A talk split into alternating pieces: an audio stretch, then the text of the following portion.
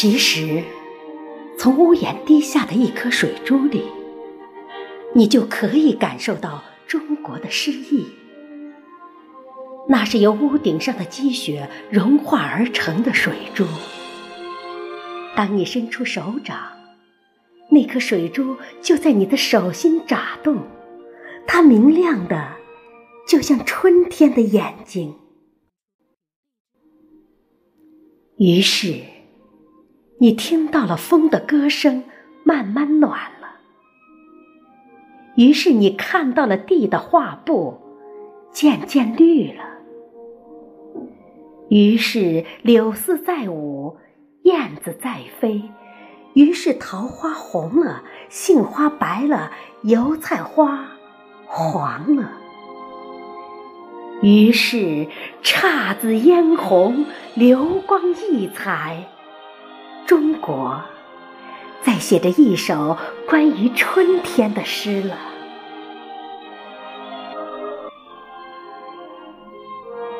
其实，从劳动者脸上的一颗汗珠里，你就可以感受到中国的诗意，因为。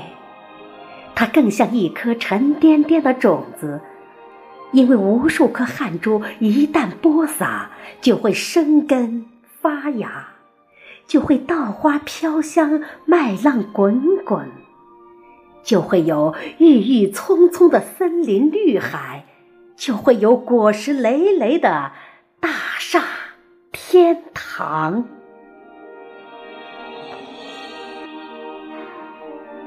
其实。从每一个普通中国人的笑容里，你都可以感受到中国的诗意。它是温馨的，闪烁着梦想的美丽；它是自信的，绽放着人生的豪迈。每天，太阳照常升起，而与太阳一同燃烧的。是笑容里的灿烂，是怒放中的青春，是工厂熊熊的炉火，是人们心头永远不会熄灭的对美好生活的憧憬。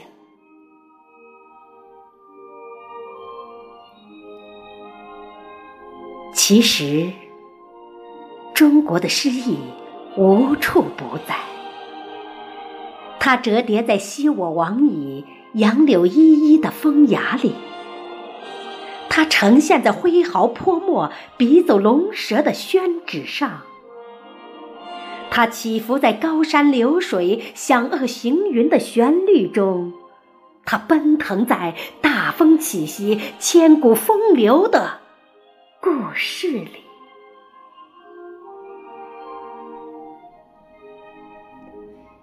其实。国的诗意无时不在，它融化在风清日朗、芙蓉出水的意境里，它渗透在万山红遍、层林尽染的秋色里。它浪漫在花好月圆、民安国泰的祥瑞中，它辉煌在江山锦绣、分外妖娆的美中。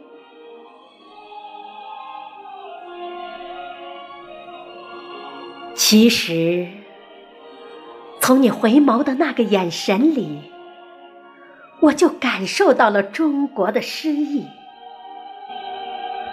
因为。从你的眼里，我读到了优雅的气质，读到了幸福的光芒。